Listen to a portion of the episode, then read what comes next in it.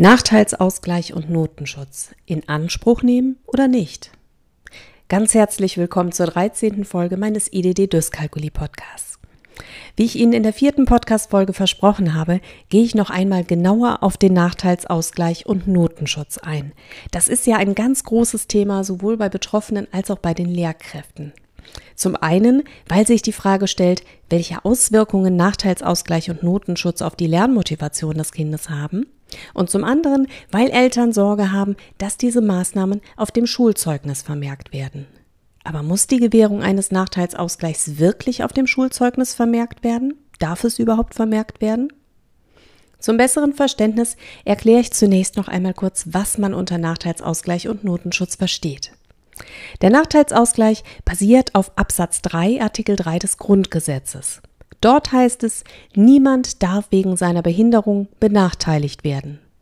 Somit werden beim Nachteilsausgleich spezifische Hilfestellungen gewährt, die dem betroffenen Schüler ermöglichen sollen, genauso am Unterricht und an den Leistungsüberprüfungen teilzuhaben wie ein Schüler ohne Dyskalkulie. Das heißt im Klartext, die Beschulung wird auf die individuellen Bedürfnisse angepasst und der Schüler erhält Arbeitserleichterungen wie zum Beispiel mehr Zeit, um Aufgaben im Unterricht oder in Prüfungen zu lösen, didaktische und technische Hilfsmittel wie Abakus, Minussegel, Einmal-Eins-Tafel oder Taschenrechner, vereinfachte Aufgabenstellungen, die seinem Leistungsniveau angepasst sind, oder er nimmt zusätzlich an einer schulischen Förderung teil. Zum Nachteilsausgleich gehört außerdem auch der Notenschutz. Der Notenschutz ist offiziell eine Abweichung von den allgemeinen Grundsätzen der Leistungsbewertung. Er kann gewährt werden, wenn eine normale Benotung der geforderten Leistungen nicht möglich und sinnvoll ist. Das ist der Fall, wenn im Falle einer Dyskalkulie die Zahlverarbeitungs- und Rechenfertigkeiten so stark beeinträchtigt sind, dass das Kind oder der Jugendliche schlichtweg nicht mit der Klassennorm verglichen werden kann. Der Schüler bekommt so die Möglichkeit, dass seine Leistungsfortschritte individuell beurteilt werden. Die Note wird dann entweder ganz ausgesetzt und die Leistungsfortschritte werden beschreibend formuliert, oder die Note bezieht sich auf die individuelle Leistung statt auf den Klassennormvergleich. Außerdem können zum Beispiel auch vermehrt mündliche statt schriftlicher Leistungen für die Beurteilung herangezogen werden. Genaueres können Sie in der vierten Podcast-Folge noch einmal nachhören. Dort habe ich das Ganze sehr detailliert beschrieben. Die Gewährung eines Nachteilsausgleichs oder Notenschutzes ist im Übrigen in allen auszubildenden Institutionen theoretisch möglich. Das heißt nicht nur während der schulischen Ausbildung, sondern auch im Rahmen der hochschulischen und Berufsausbildung.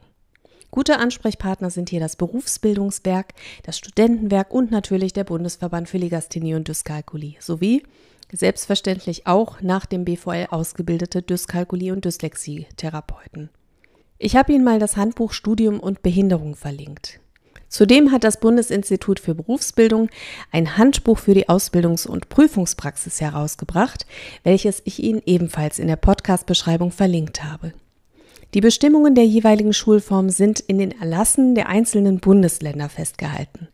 Das Institut für integrative Lerntherapie und Weiterbildung EFLW hat zum Beispiel die Legasthenie-Erlasse der einzelnen Bundesländer auf seiner Homepage verlinkt. Es gibt jedoch nur wenige Bundesländer, die für die Dyskalkulie Nachteilsausgleich und Notenschutz in ihrem Erlass einschließen. Das sind zum Beispiel Brandenburg, Mecklenburg-Vorpommern, Hamburg und Baden-Württemberg. In Rheinland-Pfalz ist es leider nicht der Fall. Kommen wir zurück zum Zeugnisvermerk. Nicht jeder Nachteilsausgleich wird automatisch im Zeugnis vermerkt. Hier gibt es zum Teil auch wieder unterschiedliche Vorgehensweisen in den einzelnen Bundesländern. Um die Argumentationsweise zu erklären, gehe ich noch mal einen Schritt zurück.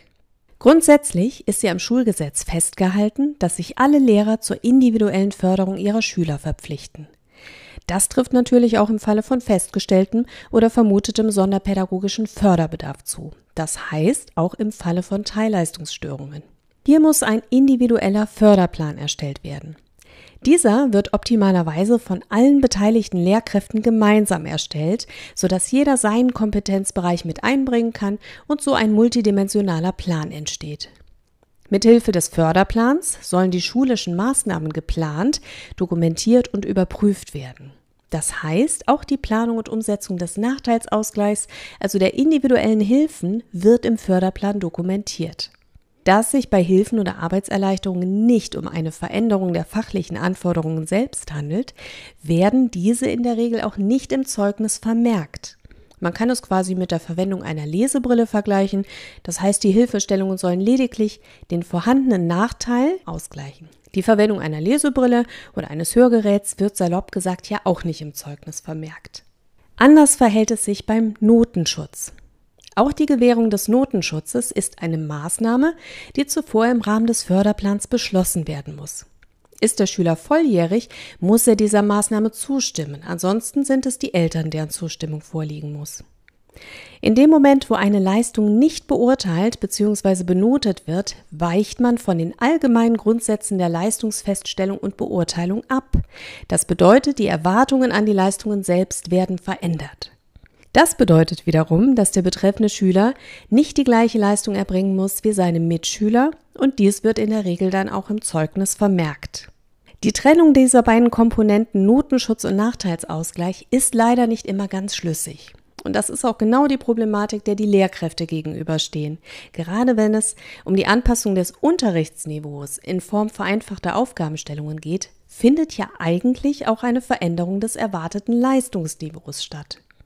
Viele Eltern sehen den Vermerk in den Zeugnissen kritisch und verzichten daher oftmals sogar auf den Nachteilsausgleich, da sie Sorge haben, dass sich der Vermerk im späteren Ausbildungsverlauf oder spätestens im Berufsleben negativ auf die Einschätzung der Leistungen ihres Kindes auswirken könnte. Ich persönlich sehe diese Sorgen unbegründet, da für Bewerbungen ja ohnehin nur das Abschlusszeugnis herangezogen wird. Die vorherigen Zeugnisse der Grundschule und der weiterführenden Schule sind hier nicht maßgeblich. Findet ein Vermerk auf dem Abschlusszeugnis statt, zum Beispiel weil Erleichterungen bei den Prüfungen in Mathematik, Physik oder Chemie stattgefunden haben, so sieht natürlich der potenzielle Ausbilder oder Arbeitgeber, dass der Schüler Hilfen erhalten hat. Aber welche Auswirkungen hat es? Der Ausbilder oder Arbeitgeber weiß nun über die Dyskalkulie Bescheid. Doch bringt es automatisch Nachteile mit sich? Eigentlich ja nicht.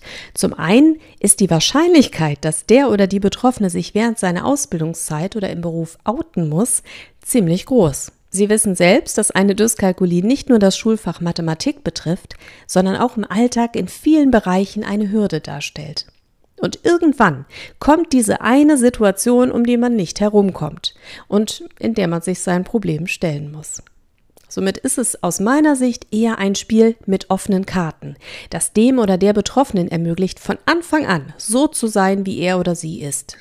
Zum anderen hat der Ausbilder oder der Arbeitgeber, wenn er von der Dyskalkulie weiß, die Möglichkeit, auf diese Problematik einzugehen und bei bestimmten Aufgaben Hilfestellung zu geben oder manche Aufgaben auch einfach anders zu verteilen.